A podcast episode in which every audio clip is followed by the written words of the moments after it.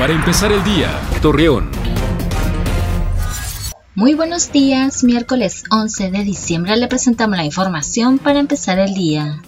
3.5 millones de pesos del sector empresarial fueron utilizados para lo que será el nuevo monumento de Torreón ubicado en el Parque Fundadores. Ante ello, Aldo Villarreal, director de Urbanismo Municipal, señaló que la obra contará con el mismo diseño, pero con técnicas más avanzadas.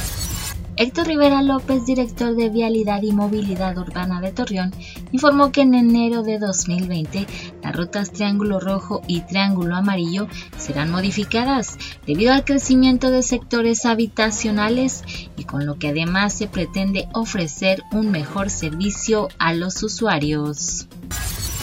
Ciudadanos de Gómez Palacio manifestaron que se han tenido mejoras en los 100 días de gobierno de la alcaldesa Marina Vitela, aunque señalaron que se esperan que se tengan más cambios para el municipio, porque todavía falta que se resuelvan algunas propuestas.